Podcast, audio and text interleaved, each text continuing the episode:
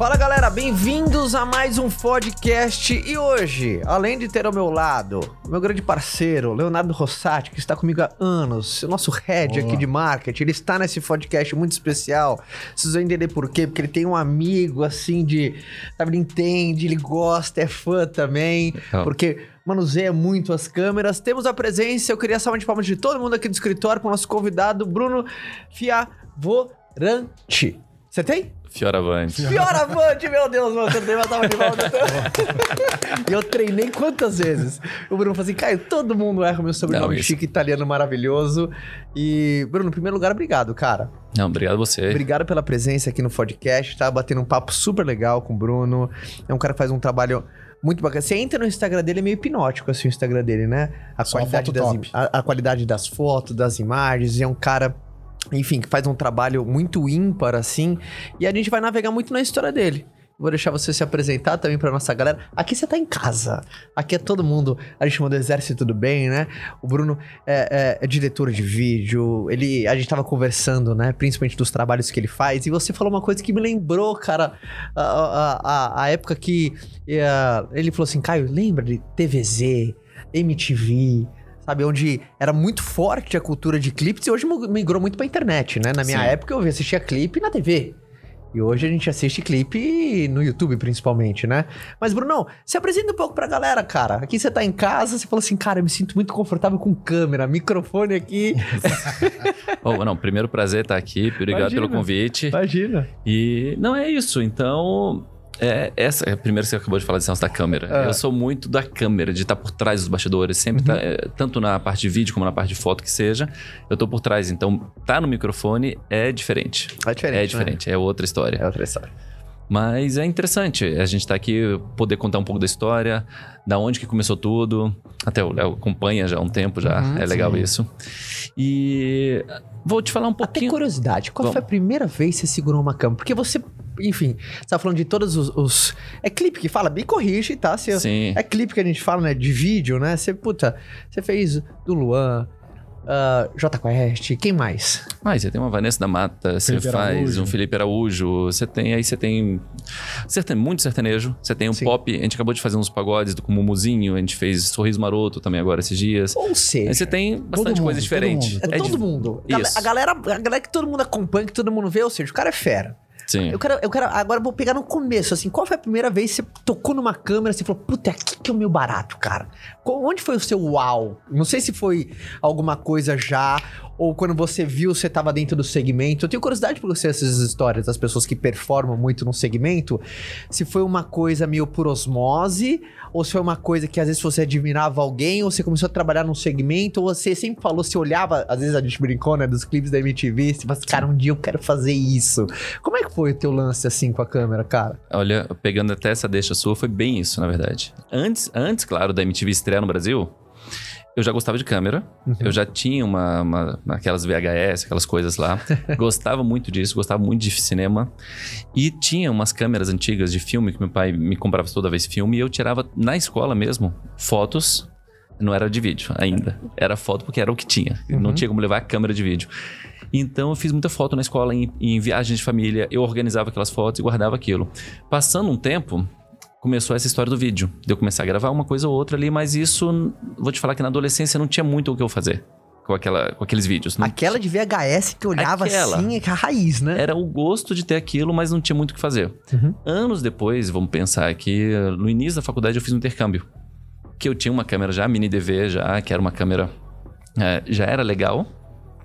Só que eu não tinha noção de edição, não tinha nem. Eu não tinha. O meu meio social, meu pai era médico, minha mãe professora. E o meu meio social não tinha ninguém. Meus amigos. E namorando em Brasília. Boa parte era. Ou era de pessoas. De, eh, do, do meio de concursado público. Você tinha- Brasília, né? Brasília, principalmente. Meu pai mesmo tinha muitos amigos nessa área.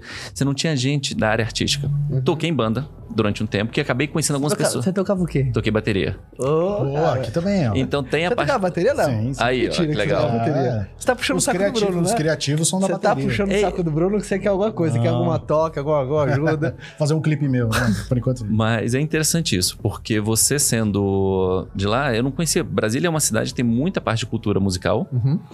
mas eu não, ainda mesmo assim, no- durante a, a fase da banda e tudo mais, eu não tinha ninguém de vídeo. Não conhecia ninguém de vídeo, não conhecia ninguém de foto. A galera tocava, mas não tinha ninguém que trabalhava. Ninguém fazia, ah, vamos fazer uma filmagem aqui, vou fazer isso, vou fazer aquilo. Não. E fiz um intercâmbio para os Estados Unidos. Isso foi ficar só seis meses, aqueles intercâmbios que você trabalha. Isso era que ano, assim? Isso era 2002. 2002. 2002. Tem bastante Lá tempo. atrás. Lá atrás. E eu Tá levei essa... experiente, Brunão. Você tá conservado, hein, cara? É, não vou nem falar a idade, não. Agora, deixa eu me perguntar, agora eu fiquei curioso. Você tá com quantos anos, Brunão? 39. Tá bem, o cara, Ah, hein? tá. O cara tá bem. Valeu, tá bem, tá bem. Então a história, inteirão. a história vai lá de trás, é por isso. então você pensa, em 2002, você- eu fiz uma viagem para os Estados Unidos, fui fazer intercâmbio. Você trabalhava naquelas lanchonetes, aquelas coisas. Uhum. Não era um, um intercâmbio de estudo, era aquele de trabalho. Tá. Por experiência de vida. Tá. E o dinheiro que eu juntei, todos meus amigos, eles pegaram e gastaram todo o dinheiro deles durante o Outlet. período lá. Na Outlet. Em qualquer coisa. Todos que fizeram intercâmbio comigo gastaram menos um, eu e outro. A gente viu uma propaganda na televisão, a gente morava todo mundo num quarto daqueles motéis. Eram quatro pessoas num quarto de motel morando ali. E passou um comercial mostrando uma passagem para Londres, Uhum. que era muito barata. A gente focou naquilo, pro final do intercâmbio juntar aquele dinheiro e passar um mês fazendo mochilão.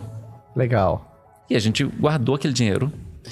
E eu voltei dessa viagem. Gravei muita mini DV. Eu voltei com oito mini DVs gravadas, que eram de 60 minutos. Mi, é, Mini, DV era umas Aquela fitinha. fitinhas, era umas Ai, fitinhas. aquelas fitinhas pequenininhas, Ah, né, cara? Que aquelas- você colocava dentro da fitona grande pra ver no É videocassete. exatamente isso. Lembrei. Cara, isso é muito Muita antigo. gente às vezes acha a fitinha, mas não acha mais o não adaptador. Tem, não tem mais adaptador. Você tem que pegar a câmera hoje e conectar de alguma É. forma.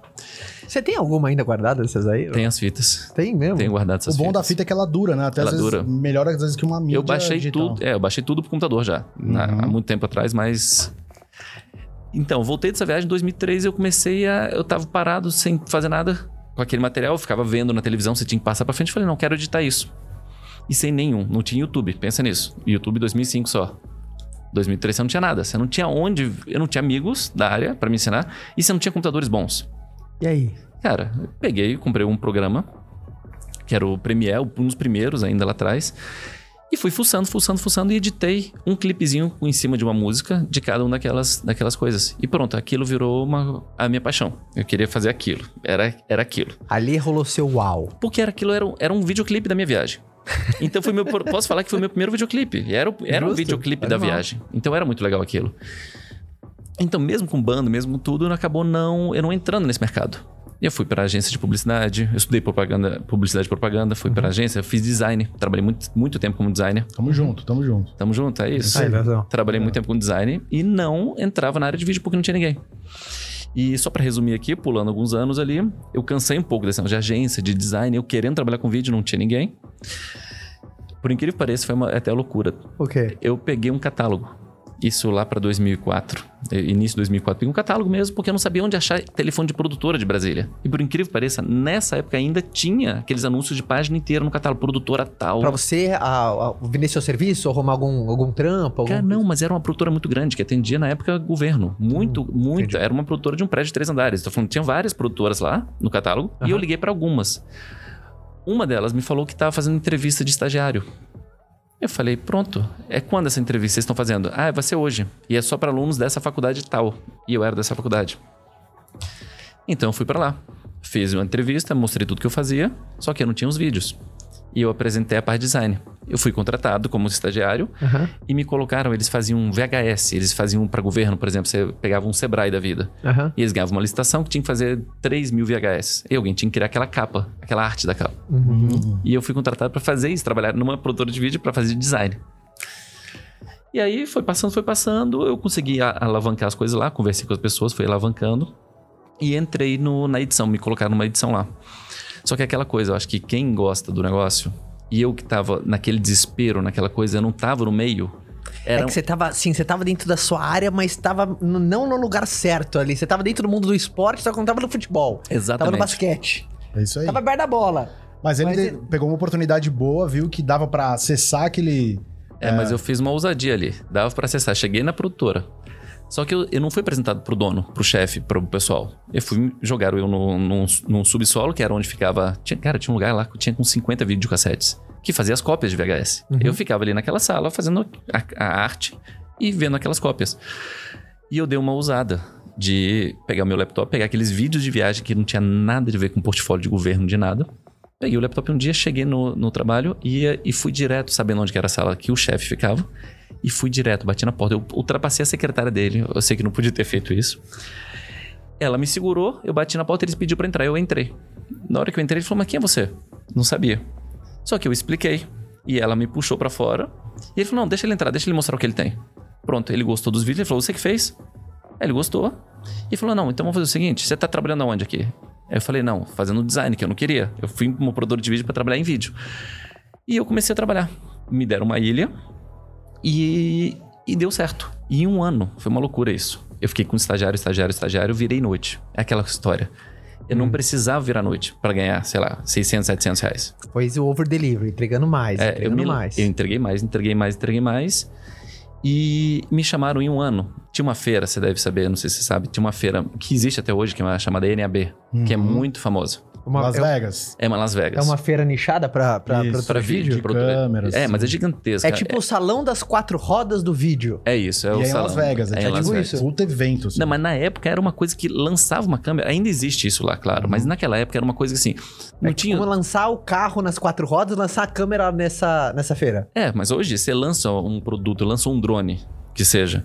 Você, No Instagram você já viu tudo. Você já viu todas as informações. Você já perdeu aquele tesão de ir na feira. Você não quer mais ir na feira pra ver o que vai lançar daqui a dois meses. Faz sentido. Então, naquela época era uma coisa inacessível. Quem entrava lá era muito difícil. E como a produtora era muito grande, além dela ter os convites pra lá, ela tinha ela tinha um esquema com a Sony Electronics que ela tinha ingressos para alguns eventos exclusivos. Hum. Cara, simplesmente era um, tinha um grupo que eram os donos, um diretor de fotografia e o chefe da edição que ia nessa viagem. Só. Eles me convidaram. Tinha vários editores lá, tinha várias pessoas naquela produtora que estavam, sei lá, cinco anos trabalhando. E ele viu esse gás que eu tava lá e me convidou. E eu fui pra Vegas com eles. Olha só, só um parênteses. Olha olha, olha onde o over delivery leva o cara. É isso. Só ah, ah, e paramos nesse ponto, né? Onde o Bruno ele entrou na primeira editora dele como estagiário. Ele falou assim: cara, é vídeo. Ele foi numa viagem, descobriu a paixão dele, registrando os próprios momentos. Ele gostou, falou assim: cara, gostei dessa parada de fazer vídeo, hein, cara. E ele fez o primeiro clipe que ele fez. Da, da viagem. Foi o dele mesmo com os amigos de 18 anos. E aí voltou pro Brasil e falou: vou trabalhar nessa parada. Ah, leu as páginas amarelas ali e falou: onde tem? Ô, essa é grande. Entrou lá, não conseguiu entrar pela porta da frente, entrou por uma janela que era do design. Pelo porão, Sim. entrou pelo porão. Entrou pelo porão. Mas ousadia, e aqui não. Lembra, turma, quando a gente gravou com o, o Ivan Moré, quando ele falou da desobediência produtiva? Tem hora que você tem que ser desobediente Eu lembro de desse. maneira produtiva pra você alcançar o que você quer. Ele foi lá, desobedeceu, entre aspas, e foi apresentar o trabalho. De tanto que ele acreditava, mostrou pro chefe dele: chefe, olha o que, que eu fiz, ó. O cara falou: quem que é você? Fala assim, Só olha aqui que eu tô fazendo. O cara falou: porra, foda. Foda. Mas tinha outra chance. Calma aí, vão pra Las Vegas comigo. E no, no final aconteceu isso, né? Vamos pra Las Vegas comigo. Ele foi na maior feira do mundo disso. E aí, efeito dominó, né? Do que o. Over Deliver, né? E dali que começou, aí, aí, você, aí você conseguiu entrar no trilho de onde você queria, que era vídeo.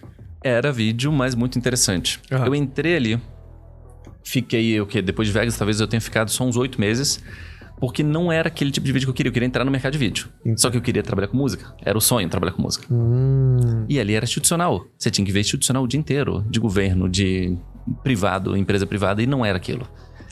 Aí eu comecei a conhecer muita gente da área que era dessa área. É o network aí já. Não, mas só dessa. É, o network foi pra essa área. Se eu quisesse mudar de produtora no meio de institucional, no entanto, que depois que eu entrei no mercado de música mesmo, eu não voltei pro institucional. Eu fiquei 100%. Ah, vou te falar que tem dois anos que a gente começou, a produtora cresceu, a produtora cresceu, a gente, eu come- eu comecei a ter leques. Eu falei, olha, eu vou, eu vou aceitar o institucional, mas eu não preciso fazer a direção. Você consegue Exato. delegar um outro diretor, você monta uma equipe e faz aquele institucional. Você foca na tua paixão e você cria outras Eu- divisões pra atender o É, mercado. Exatamente. Isso aí. Isso aconteceu. Mas. Aí depois eu fui morar fora, conheci a Michelle nessa época também. Até ela ficou com ciúmes quando eu fui para Vegas, a minha esposa. Só pra você ter noção, ela é minha sócia, tá? Ela é sua sócia? Ela é minha sócia. E a Na gente, vida já, né? E tudo. né? de 2004 até hoje. A gente tá junto. É muito tempo, 16 Eu sei anos. que ela que manda. Não conheço a Michelle, mas sei que ela que manda. Sei que ela tem 51% aí da, da vida. Ela que, no final das contas, ela que toca. Olha, aguentar, tem que aguentar muita coisa. É, não é? Muitos anos juntos. E- E, muita aventura. E muita aventura, e principalmente quando trabalha junto, também tem uma outra extra pra você, ah, enfim, aprender essa divisão. É, a, a parceria, mas tem que ser. A comunicação tem que fluir muito, né? Quando o casal Sim. trabalha junto. Não, e dá muito certo. Dá, não dá? Quando tem esse alinhamento, é Sim. incrível demais. E aí, Brunão, ah, e, e- qual foi o primeiro clipe de música que você fez que foi esse, cara, uau? O primeiro, aquela. O trabalho mais importante, assim, o primeiro grande importante que marcou na sua linha do tempo. Tem isso.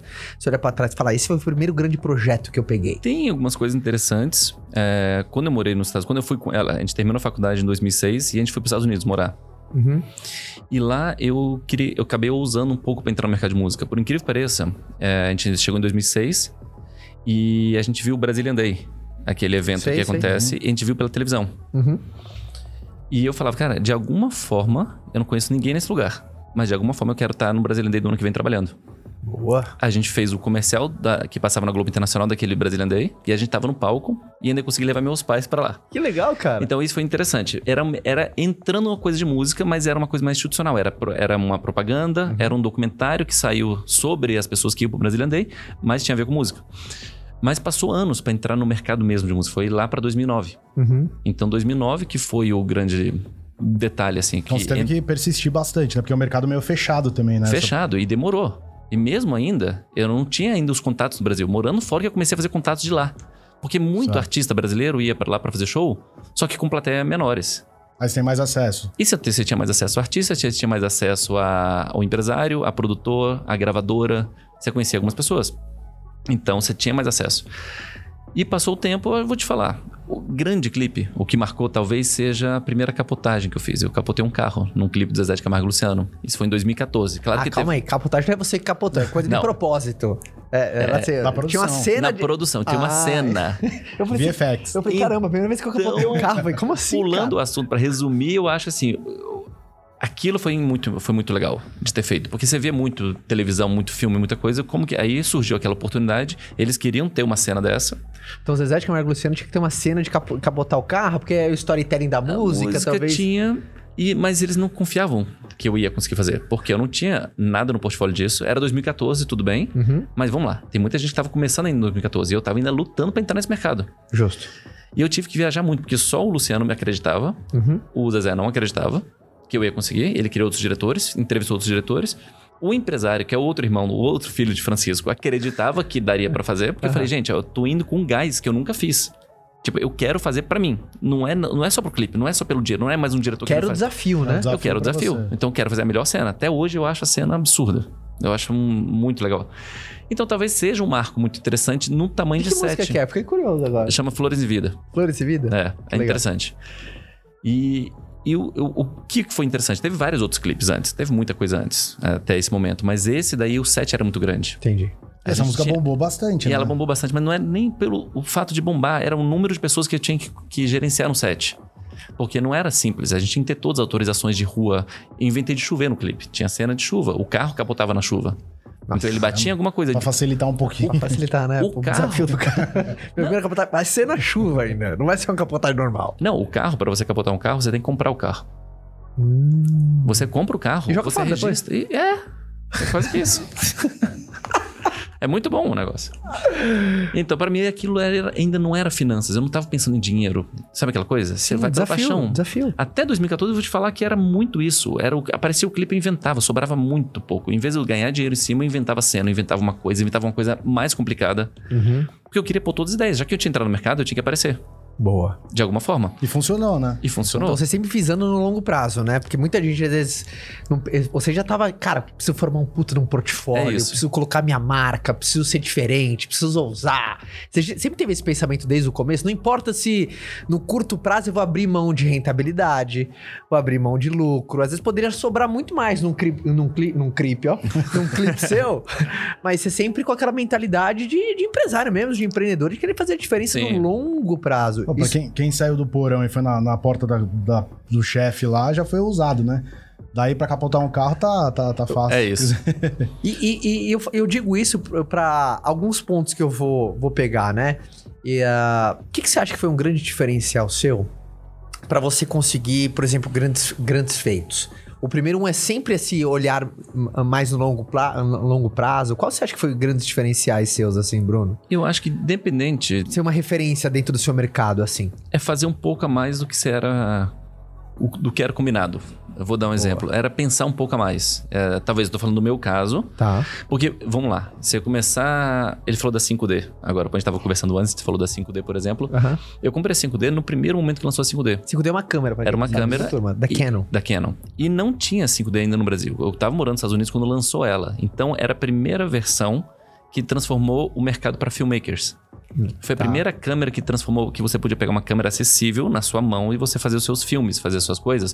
E Com fazer cara de dinheiro. cinema, né? Com cara, de, cara de cinema. cinema. E você fazer dinheiro sozinho. Antes você precisava de uma equipe, de uma câmera maior, que você não tinha dinheiro para comprar. Então a 5D, mesmo sendo cara, ela Ela revolucionou. deu, ela deu acesso. Ela deu acesso. Tá. Só que naquele primeiro momento, eu consegui. É exatamente essa história da foto também. Uhum. Eu fazia o clipe, mas só que eu tirava umas fotos. E eu e aquelas fotos sempre andavam. E eu tive muito, muito, muito problema com outros fotógrafos no primeiro momento, Tá. porque às vezes eu ia por um, sei lá, quer ver? O momento que ela alavancou foto. Eh, tava no DVD do Luan Santana, isso em 2013. Eu fui pra fazer um documentário. Não tá fazendo DVD oficial. Tá. O DVD que eu digo, eu fui pra fazer os bastidores. Tipo, Tá bom. Os bastidores. Você veio pra registrar como é que é fazer um DVD, não o DVD. Não DVD. Existia uma outra produtora, uma outra diretora fazendo DVD. Tá. E eu ia fazer os bastidores. Na hora que eu tava com o Luan debaixo do. é, do- ele saía de um elevador. E na hora que eu tava ali debaixo, eu tava gravando uma cena, ele é só eu, ele e o segurança, e um cara que apertava o botão pro elevador subir. Sei lá, 20 mil pessoas lá na plateia, ia acontecer os fogos e eu não tava vendo nada daquilo. Só que eu tava com ele. E ele parou, abaixou a cabeça e pôs a, e pôs a mão na cabeça e, pôs a- e foi fazer uma oração no microfone. Tá bom. E em vez de eu fazer o vídeo daquilo, eu olhei pra aquela cena e falei, cara, isso é uma foto. Eu virei a câmera e fiz uma foto daquilo. Você registrou aquele momento. Aquele momento. Pá! Aquele foi o primeiro post dele. Nossa. Ele não marcou ninguém, diretora, é produtora, os fotógrafos. Eu fui o primeiro post no Instagram dele. E é um momento de decisão rápida ali, né? Que você tá pra subir o elevador, fala vídeo ou foto. e aquela foi o primeiro post. E eu, aí eu vi aquela foto e falei, caramba, peraí. Eu saí correndo, transferi pro computador, não conheci ele ainda direito, e fui no camarim. Só falei, cara, tem essa foto. Eu fiz naquela hora do elevador, você não viu, mas tá aqui. Pronto, ele pirou naquilo ali. Tinha milhões de fotos mais incríveis que eu digo. Mais produzidas. Mas aquela tinha sentimento. É um momento Entendi. específico. Era um momento né? Você específico. pegou um momento importante pra ele ali e tal. E isso chamou atenção. Então, várias situações de estar com o artista numa, num clipe e eu pego um canto de uma luz, uma janela e eu fazia uma foto. Mas era foto, não era pro artista. Isso que é muito doido. Eu fazia foto pra eu ter no meu Instagram. Porque eu não queria pegar a foto do outro fotógrafo e colocar no meu Instagram, que tava lá no set. Eu queria fazer uma foto artística. Então, por exemplo, o cara tava fotografando no fundo branco. Tinha uma janela, porque eu gosto de fotografar a luz natural. Uhum. Então, tinha uma janela e falava, cara, olha ali pra fora, deixa eu fazer uma foto sua. Isso no intervalo do clipe. Uhum. Só que aquela foto ia pro meu Instagram, só que ela acabava virando foto de trabalho do cara. Aí o escritório me chamava e no início eu até não, eu até eu vacilei um pouco de eu não pensar em dinheiro também. eu entregava a foto e assinava o contrato, tá aqui, toma foto. Eu fazia isso, porque pra mim a foto não era, eu ganhava dinheiro no Tipo, na clipe. foto é brinde. A foto É isso. isso. é isso, mas não tava, eu não tava achando que eu tava fazendo errado. Depois você vai começar a pensar em finanças, começa a ver os valores de tudo isso. Sim, Você começa a entender. sim. Mas até aquele momento eu tava entrando no mercado, tava entrando, tava conhecendo pessoas, Você estava é, investindo A, a equipe começou a negócio. aumentar. Tá. A equipe começou a aumentar, as coisas começaram a acontecer, mas era vídeo. E outra, era uma época que eu tinha que ter todo o equipamento. Você tinha me perguntado se eu tinha equipamento próprio. Na época você tinha que ter todos os computadores, que ninguém tinha acesso a ter um, um laptop e uma câmera. Hoje você não precisa ter nada. O seu editor já tem um laptop dele, ele já tem a câmera, provavelmente ele vai ter um gimbal, ele vai ter tudo. Uhum. É muito interessante, mas é- eu acho que é hoje tem muita gente, você tem muita referência. Uhum. Você tem muita gente que você, ah, se dá dicas daquilo, daquilo. Então a galera que avança muito rápido hoje tem esse toque a mais, de querer fazer a mais. E não só ter tudo na mão, porque todo mundo tem tudo na mão. Você tem os filtros, você tem as dicas, mas o cara tem que ter esse a mais. O pessoal te pergunta, às vezes, nas suas redes sociais, ô, me dá uma dica de vídeo aqui, obviamente, pro, pra uma pessoa comum, uma pessoa que quer, às vezes, fazer um vídeo no Instagram dela, às vezes, do produto que ela vende, ou do serviço que ela entrega. O pessoal te pergunta muito por ver você, ou o pessoal, puta, não, Bruno, é muito, as coisas é muito grandes. Ou, a- ou a galera pergunta, às vezes, no seu Instagram, algumas dicas, toca. Às vezes, amigos estão com você, ô, me dá uma dica pra fazer um vídeo massa. Na É. pergunta. Pergunta. E ainda mais que eu posto muita coisa de iPhone. Sério? Como assim? Você... Eu faço foto de iPhone. Porque isso impressiona a pessoa, você fazer uma foto de iPhone.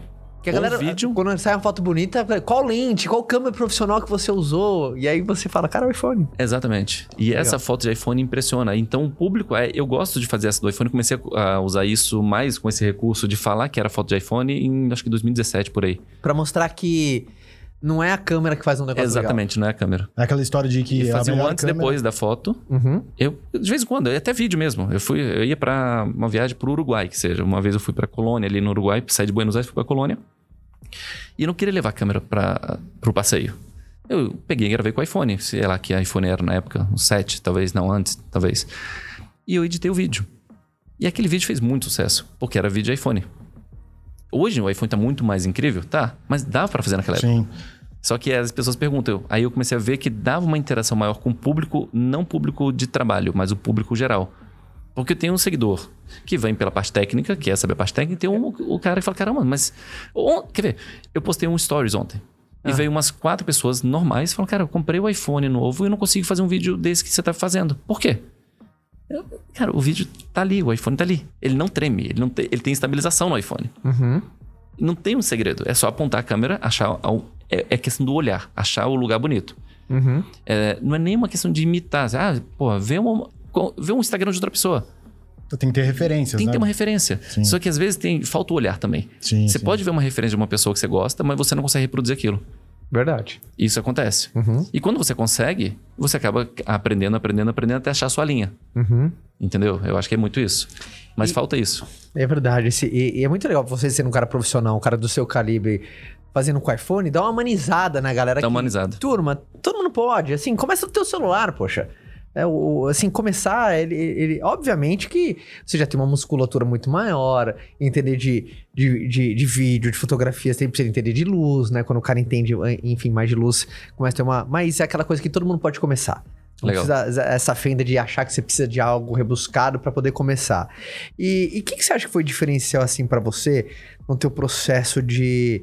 Porque você não deixa de ser. eh, No nosso podcast passado, até muito incrível por sinal, a gente tava com o Bruno ah, Van Enck, que é dono da. Ele da- conhece. ele Amigo conhece, meu. Bruno. Você conhece o Brunão? Sim. Pô, eu tava com o Brunão, ele falou puta da história da Corleone, tem uma apaixonada por foto- fotografia também. Sim. E, e no final ele falou assim, cara, no final todo mundo é vendedor. Só existe uma profissão, vendas. É isso. No final, aí é só. Existe milhões de subprofissões que é do quê? Mas uma só profissão que é vendas. Aí eu vou, vou, vou, vou espremer aqui a laranja do Bruno. Ah, dentro do seu processo de vendas, assim, o que, que você acha que foi muito diferencial pra você? Sabe, conseguir ótimos clientes? Você sempre, por exemplo, foi um cara, cara, ó, recomendação mudou meu negócio. Sabe, entregar um puta de um projeto legal, mais que combinado. Incrivelmente, a galera se fala, cara. E, e quando você tem a recomendação de alguém, eu ensino a turma aqui, né? Eu dou, eu dou muito essa dica pra turma que uma recomendação de um cliente satisfeito vale mais do que 100 apresentações do seu serviço. É isso. Então, que, quais foram sacadas que foram decisivas? Você que, poxa, cara, são dos grandes players, só tem cliente fera. O que, que foi decisivo pra você? Eu acho que essa questão de entregar, por exemplo, eu atendo, eu não sou nichado no mercado musical. Em que Uhum. sentido? Eu não faço só sertanejo, também não faço só pop. Aham. Tem pessoas que são nichadas. É, eu gosto só desse tipo de vídeo. Uhum. E eu gosto só desse tipo de filme pra ver no Netflix ou nesse tipo de série. Eu só leio um tipo de livro. Tá. Você ter essa, essa, que nem você fala, você usa muito essa palavra musculatura, de Tá. ver um pouco de tudo, de ver uma comédia romântica, mas você também vê um filme de ficção, mas você também vê uma outra situação, Uhum. você começa a ter uma bagagem. Tá. E eu sempre fui assim, desde novo. Tá. Eu era do rock. Mas olha Legal. só, o mercado que mais faço hoje é sertanejo, pagode, pop, entendeu? Aham. O rock não faz. Porque não tem mais. O mercado caiu um pouco do rock. Justo. Então, eu fiz. O último clipe de rock que eu fiz foi Capital Inicial. Mas o que? Tem dois anos. Rock mesmo, tem dois anos. É verdade, rock deu uma caída, né, cara? No... Não Os é. roqueiros vão ficar tristes, mas é verdade. Na- ano passado é. eu fiz, na verdade, a live do Capital Inicial. A gente fez uma live do Banco do Brasil, o 7 de setembro, que era uma live do Banco do Brasil, Uhum. em homenagem ao 7 de setembro, que foi lá no CCBB de Brasília. Foi uma live grande do- do- deles. Mas é isso, o rock não tinha mais orçamento. Você não tá nos top 10 mais. Então, se você não tá no top 10, você- como que você faz? Isso tem anos já. Tô te Tá. falando que eu entrei no mercado fazendo já sertanejo. Então, sertanejo. entender os movimentos do mercado pra se posicionar sempre foi um diferencial pra você, pra onde as tendências do mercado, que no caso seu é a Era- música. Hoje eu entendo essa questão de posicionamento, de entender isso do mercado, Tá. pra onde ir. Mas na época não. Por exemplo, apareceu clipes de mercado gospel, por exemplo, que eu não, não é que eu não sou, eu sou católico, mas não era evangélico. Tá. E o mercado evangélico é muito específico, muito específico de um nível que, assim, eu tô te falando de 10 anos atrás, se você não fosse da igreja, você não fazia um clipe. Tá. Aí tem caras desconhecidos lá, tem um mercado já dentro. lá É, mas eu dominei o mercado gospel até 2013. Eu fiz todos os grandes nomes até 2013. Fechei a volta do Brasil, eu ia morar nos Estados Unidos. Eu tava com visto de trabalho, eu tava morando lá em 2009 e eu fechei um contrato com uma gravadora. Uhum. Numa feira dessas, eu, um pessoal do gospel me falou: vai pra lá pra essa feira. E era o primeiro ano dessa grande gravadora. E eu fechei logo 10 trabalhos de cara. Isso em 2009 a 2010. Aí eu olhei pra Michelle e falei: Mi, não dá pra gente ficar aqui nos Estados Unidos. A gente tava tudo certo, vida caminhando bem pra ficar lá. E eu queria trabalhar com música. Mesmo. Lá eu tava fazendo uma coisa ou outra. Tá. Então foi isso. Então pegar, tô te falando do gospel, por quê? Porque é muito diferente você pegar uma coisa popular. Você tem que fazer emocionar. Tá. Então, qual que é o processo? O meu processo de venda? Esse negócio de ser todo mundo ser vendedor é muito importante. É. Eu vendo o sonho. Eu vendo a emoção. Se a música tem uma emoção que tem que fazer a pessoa chorar, eu vou fazer. Se a música tem uma alegria, porque vê, eu, eu fiz um gospel tal, que tinha um drama ali, mas você pega uma outra música que estourou no Brasil, que você deve conhecer a Jennifer, do Gabriel Diniz. Sim. Por exemplo, a gente fez Jennifer. E Jennifer, o gra- o Gabriel faleceu, né? Sim. Dois anos atrás. Nossa, o cara tão incrível. Eu conheci... Trocava ideia direto com ele no WhatsApp. Ele era, puta, eu conheci ele através do Seja Foda. Ele leu Seja Foda, mandou uma mensagem. Legal. A gente ficou muito amigo, assim, de Instagram, né? Não cheguei a conhecer ele, ele pessoalmente. Mas era um cara muito de uma energia boa, né, cara? Sim. Levava tinha- alegria, né? É um cara que. Exatamente, ele levava alegria. Sim. Só que é uma coisa engraçada. Você gravou Jennifer? Gravei Jennifer. E Nossa. roteiro também. Que legal, cara. E é Mas- muito legal o clipe, né? O clipe é bem... É, o- mas olha, quer ver? O desafio desse Jennifer. É, na mão, talvez, de outra pessoa naquele momento, numa situação daquela, a Jennifer chegou pra mim. A gente tinha um clipe com o Gabriel Diniz de outra música. Gravando numa segunda-feira no Rio de Janeiro. Na quinta-feira, a gravadora me liga e fala: Bruno, é, chegou outra música aqui. Chegou uma voz e violão, só a guia. Ah, vamos cancelar aquela música, vamos gravar essa outra aqui. A música vai ser gravada até domingo, você não vai receber ela pronta até domingo. Inventa um roteiro em cima disso, na voz e violão. Cara, eu gosto de fazer roteiro não só na, na letra, eu gosto de fazer no ritmo. Isso nunca aconteceu. O único caso que eu recebi voz e violão pra fazer roteiro foi o Jennifer. Só que a música ficava repetindo a mesma coisa. Que é, é aquela coisa, ela faz, ela faz com, com o que ela faz com você no quarto, eu não faço com você. Aquela coisa toda, aquela Tá, coisa de tá. trazer pro quarto, fazer, falar do Tinder, falar do quarto, falar disso. E pensando na letra da música, se você não vê o clipe, você pensa em sexo. Um clipe sensual, uma mulher maravilhosa, entendeu? E só uma mulher maravilhosa, sem a diversão. Aí eu trouxe o. Eu inverti o clipe. Eu tinha a ex dele, era uma mulher incrível, maravilhosa, e eu peguei uma outra pessoa normal, que era a Mariana Xavier, que ela virou a personagem Jennifer. Só que ela trazia alegria, era uma pessoa, um personagem muito bonita, só que ela era fora do padrão esperado para aquelas cenas. Só que eu não, eu tirei o quarto, eu não tenho quarto. Eu não tenho quarto, eu tenho alegria. Ela, ela vai pro show, ela curte com os amigos dele e faz uma bagunça. Então mudou, inverteu o papel e trouxe uma alegria pra música que também era, a música já era alegre. Uhum. Só que o clipe converteu. No entanto, que a Mariana Xavier já falou isso em vários pro- na E época. tinha visualização pra caramba, né? Esse clipe, cara. Vou te falar que se eu não tô enganado, passou de 200 milhões. Ou É, mais. Na época foi absurdo também. Ou mais Isso ainda. se- fantástico, né? Foi uma coisa... A Mariana Xavier é... Ela, a Mariana Xavier, ela ficou muito famosa. Ela é a primeira personagem, até que ela falou isso na Fátima Bernardes, que ela foi a primeira personagem de clipe que era reconhecida. Por exemplo, personagem de novela vai pra rua, você Uhum. reconhece pelo nome, você- pelo nome do personagem. Aham. Ela foi reconhecida pelo personagem de um clipe. É difícil, você não Ela tem... virou a Jennifer. Ela virou a Jennifer. No entanto, que ela fechou contratos grandes, com grandes marcas. Carnaval de Salvador do ano seguinte, ela estava em todos os trios. Ela estava como convidada. A recebe- Jennifer, a Jennifer tá aí, né? É a Jennifer, exatamente. Ela participou de tudo. Então, um clipe converteu isso tudo. Mas ali foi uma sacada de emoção. O que, que eu queria transmitir naquilo? Mas é você ter essa bagagem, entendeu? De não querer, por exemplo, como eu sou do rock, eu não quero vulgarizar mulher. Então, às vezes aparece um clipe, quer ver? Eu fiz um clipe com a Paulo Fernandes anos atrás também, numa situação que eu, eu vi um chuveiro, o clipe estava aprovado, gravador aprovado, tava tudo certo. E no dia que eu fui ver a locação, pessoalmente, eu já tinha as fotos da locação, tinha tudo, só que quando eu fui pessoalmente, ninguém tinha tirado a foto de um chuveiro que ficava de frente com uma mata, de frente num vidro, maravilhoso. Cara, e, uma- e a música falava de uma transição. Que ela tava, ela tava mal e ia ficar bem. Cara, eu pensei no clipe inventar uma cena dela tomando banho nua, Uhum. Cara, Paulo nunca ia fazer isso. Eu não conhecia a Paula. A gravadora, quando eu passei a ideia pra, pra gravadora, a gravadora falou nunca. Só que eu liguei pra Paula, falei, Paula, olha só. Ela falou, nunca, não, você não vai fazer isso, não, não, não tem como, vai ficar vulgar. Eu falei, cara, faz o seguinte, entra no meu Instagram. Eu tinha um trabalho de fotografia sensual feminina, um projeto chamado Na Sombra Dela. E era tudo muito sutil. Era tudo muito delicado. E ela adorou aquilo. Ela falou, então vamos fazer.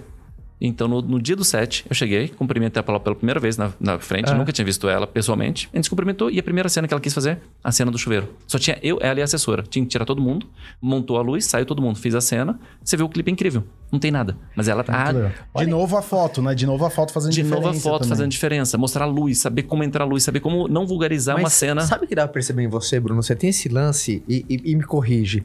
Você sempre gosta de se desafiar cada trabalho. Tipo, não, tem que ser diferente. Tem que ser Sim. sempre. Você sempre tem esse lance de ser. Porque às vezes você já tá consolidado no mercado e ah, vai lá, entrega, faz o seu papel, faz o combinado e tá bom. Você sempre tem esse lance do. Não. Tem que, tem que ter um tchan maior, um tchan maior. Sim. E essa meio que essa busca incessante pelo próximo nível que te mantém numa evolução constante. Você acredita que tem isso? Você, você tem esse lance de você se desafiar, assim? Você se desafia num clipe? Tipo, nunca fiz, vou fazer. Eu tenho isso até nem em viagem. Se você entrar no Insta, tem vídeos de viagem meu assim. Que eu tento fazer. Eu não faço tanto, porque senão você não vive a viagem também. Então eu comecei a fazer plano sequência de algumas coisas. Por exemplo, ah, eu saindo, a Michelle saindo de um quarto, eu faço um drone que vai sair de sequência, vai passar pelos coqueiros e vai pro mar. Numa viagem, isso. É, mas é um vídeo, mas Imagina, ó, calma só uma coisa. Imagina que legal viajar em casal com o Bruno. Não, você sai com o. Hã? Você sai com o. um clipe. Você sai com um É clipe isso. seu. É o sonho é viajar com. Quem não gosta de viajar com amigo, com fotógrafo, amigo eh, Eu sei diretor bem, de eu sei bem vídeo? disso. Ah, porque você sai com um monte de coisa, mas você fica assim. Isso, isso que é muito legal. Você, você acredita que isso dentro do seu processo de vendas é fundamental? Ou, ou seja, você, cara, eu, eu, eu trabalho. Porque tem muito isso em vendas que a gente fala. Entregue uma experiência ao ponto de você ser insubstituível na cabeça do teu cliente. é isso. Eu acho que eu concordo com isso. Você concorda? Não? Aquela. Cara, não dá pra não fazer com o Bruno. É muita loucura a gente não fazer com o Bruno. Tem esse lance, porque é uma, é uma parada em vendas muito forte. Quando você, você cria na cabeça do seu cliente que não sou facilmente substituível. Sim. Isso dá uma fidelidade, o processo de indicação fica fortíssimo. Porque quando você é facilmente substituível, fica muito vulnerável o seu negócio, né? Sim. Quando você faz é aquela coisa, quando você faz o mais do mesmo, ou quando você entrega só aquilo que tá combinado, é fácil se substituir. Agora, quando você entrega o over, o a mais, isso no processo de vendas fica claro. Assim, eu que tenho essa, esse DNA de vendas, vendo você falar, falei assim, cara, o Bruno cria, no- no- cri- cria nos clientes dele o, o, o, sentimento que sou insubstituível. Quantas pessoas que estão ouvindo aqui vê isso no médico que tem? Vê Sim. isso no dentista que tem, vê isso no, no- qualquer, qualquer profissional que preste algum serviço fala assim: não, não dá, cara, meu médico é insubstituível. Você tem que criar isso. Tem É, que criar isso, Tem que criar isso. E é. é o lance de amar o que E faz eu não, também, e né? eu não percebia isso, assim. Por exemplo, esses vídeos de viagem, Ah, parece loucura falar isso. Mas você pega um vídeo de viagem desse. Eu comecei a postar, por exemplo, eu fiz algumas viagens específicas e comecei a postar muito lifestyle no meu perfil. E, e algumas pessoas começaram a falar comigo, pessoas da área, uhum. amigos, pessoas que trabalham comigo, falam, cara, Bruno, você tá postando muita coisa das suas viagens, Hum. em vez de postar seus trabalhos. Tá. Eu falo, cara, você não tá entendendo. Isso aí é legal. Os, clientes, eles gostam de ver esse lifestyle também. Uhum. Eles gostam, o artista gosta de ver o, o que eu tenho direto. Por exemplo, eu fui pra Tulum agora em dezembro. O que eu recebi de direct, depois de artista pedindo dica do que fazer lá. Ah, esse lugar é isso. Você consegue um esquema ali, você consegue isso. Como que foi ficar nesse lugar? Artista mandando direct. E aquele vídeo impressionou ele. Eu, já- eu cheguei a fechar trabalhos por conta que o cara foi compartilhado um vídeo de uma viagem minha em vez dele ter visto o clipe, por exemplo. Entendeu? Eu comecei a fechar negócios com outras coisas de lifestyle por conta do vídeo da viagem. Uhum. Mas só que é, é aquilo sou eu. Só que é, Entendi. Mesmo uma coisa comum, ele faz bem feito. Tipo, é que isso. Eu, eu sempre concordo que funciona. Eu acho que a pessoa quer ver assim, cara, se ele faz isso na viagem, imagina no meu clipe. É verdade. Se ele faz isso, na, se ele faz uma foto dessa em- ali, ele vai fazer isso melhor ali. Então você consegue fazer essa troca. No momento que ele tá se divertindo, ele já faz um negócio desse, imagina quando ele tá sendo pago e ele tá sendo extremamente focado em fazer a melhor experiência possível. E aí, um gancho que você puxou, Brunão, o que, que você acha, Léo? Impressionante, cara. Eu, eu, eu grito isso todo dia, mas quando eu ouço histórias que nem o Bruno, eh, fica mais na minha cabeça. A gente sempre tá sendo observado. A gente tá sempre sendo observado. Sim. Então, por exemplo, muitas pessoas, às vezes, na- nas redes sociais, às vezes não. Obviamente, você tem que gritar pro mundo aquilo que você acredita, mas saiba que você tá sempre, sempre, sempre sendo observado. Olha isso, o jeito que você vai pra uma viagem, o jeito que você do- documenta uma experiência pessoal sua, cara. Você com a tua esposa, você tá sendo observado por uma pessoa. Sim. O jeito que, às vezes, você se posiciona, você tá sendo observado por outra pessoa.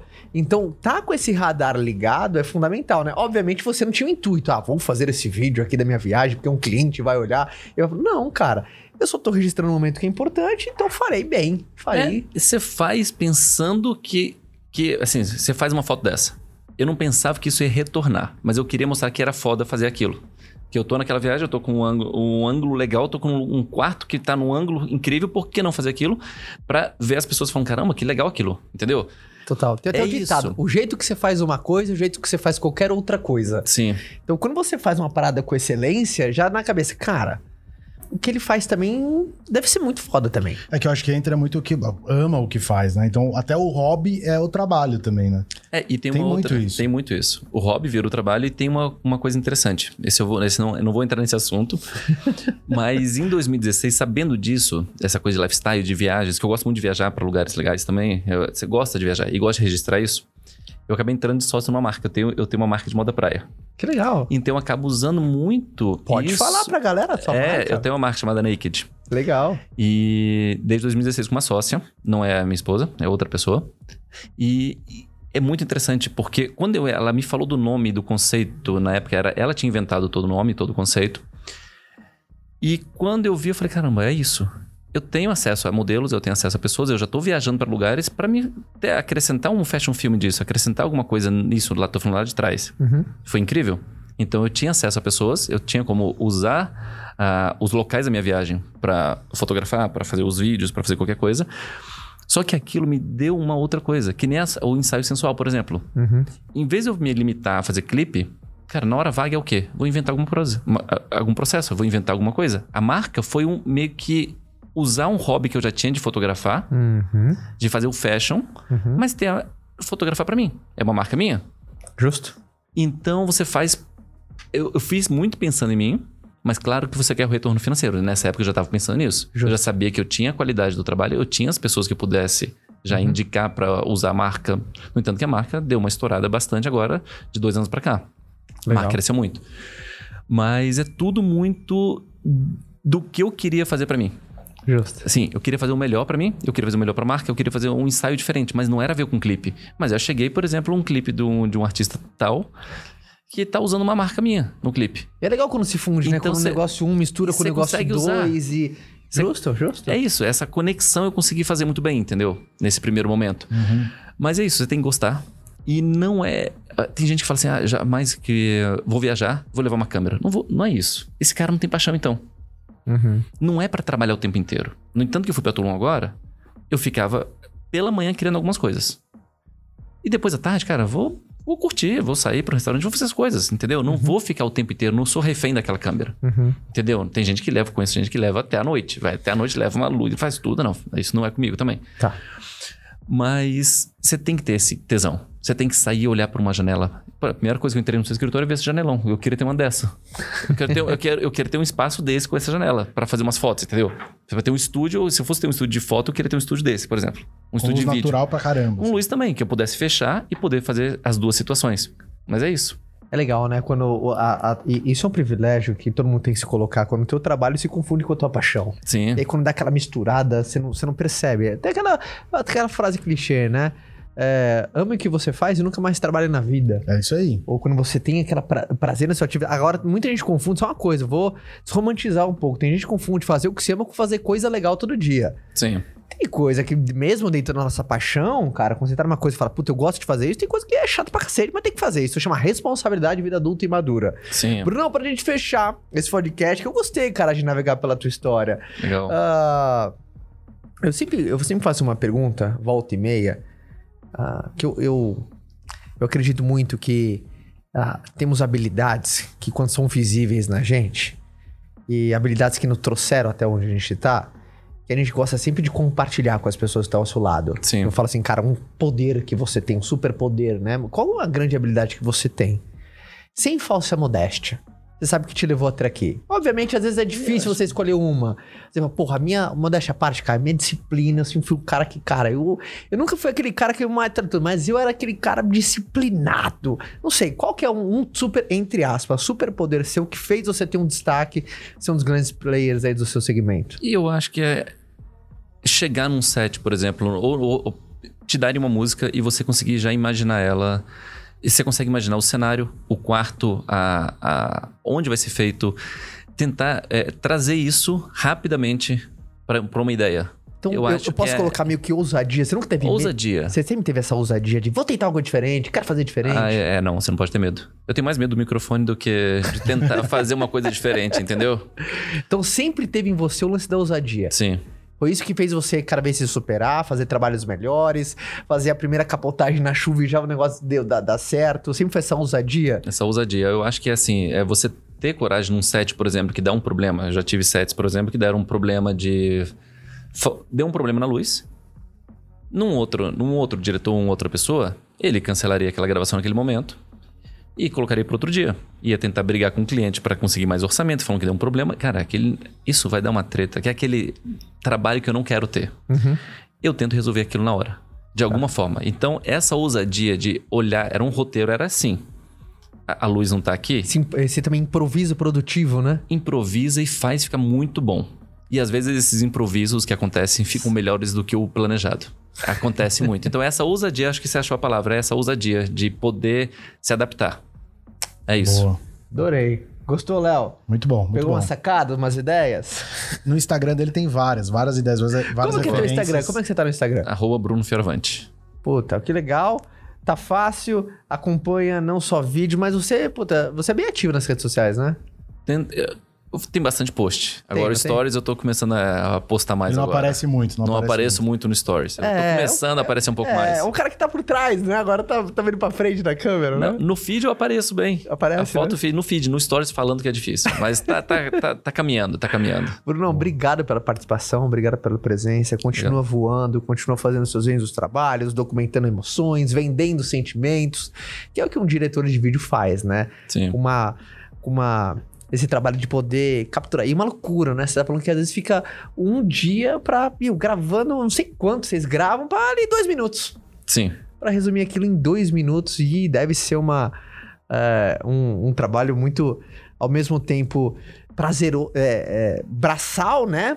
Sim. Mas no final, quando você vê aquela obra completa, você fala, puta, que é legal, bem legal, né? Quando você vê o, o clipe pronto ali, é como se fosse um, um curta, né? Um, um filme de dois minutos, né? Um clipe é um filminho Sim, de dois é minutos. Um filme. É um filminho de dois minutos com sensações, emoções. Então continue fazendo esse lindo trabalho e tem lugar sempre aqui no podcast, quando estiver por Legal. aqui. Sempre aqui, né, Léo? Consideração aí, final? Obrigado aí. O que, que, que você aprendeu nesse podcast, Léo?